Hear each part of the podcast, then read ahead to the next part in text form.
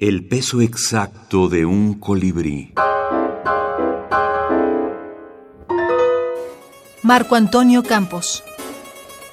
Poesía y brevedad. En la estación de policía.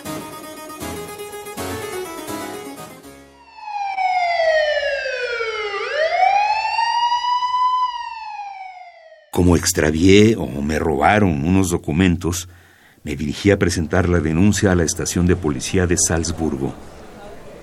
Hay algo en ese edificio, blanco y aséptico, que da una sensación de vacío y horror.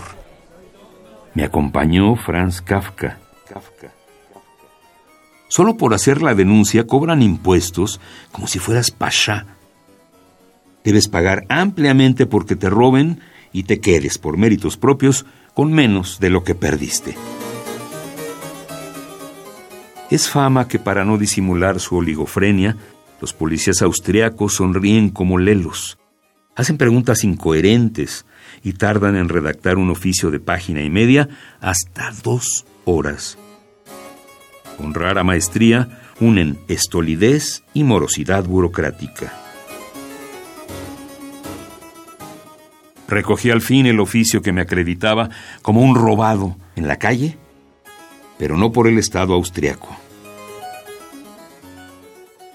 Mientras salíamos del edificio, Franz Kafka y yo, vi un cartel en un muro donde se especificaban las condiciones para los aspirantes a policías. Se requería solo haber estudiado hasta los 15 años y tener unos 60 de estatura. Pensé que podría presentar mi solicitud.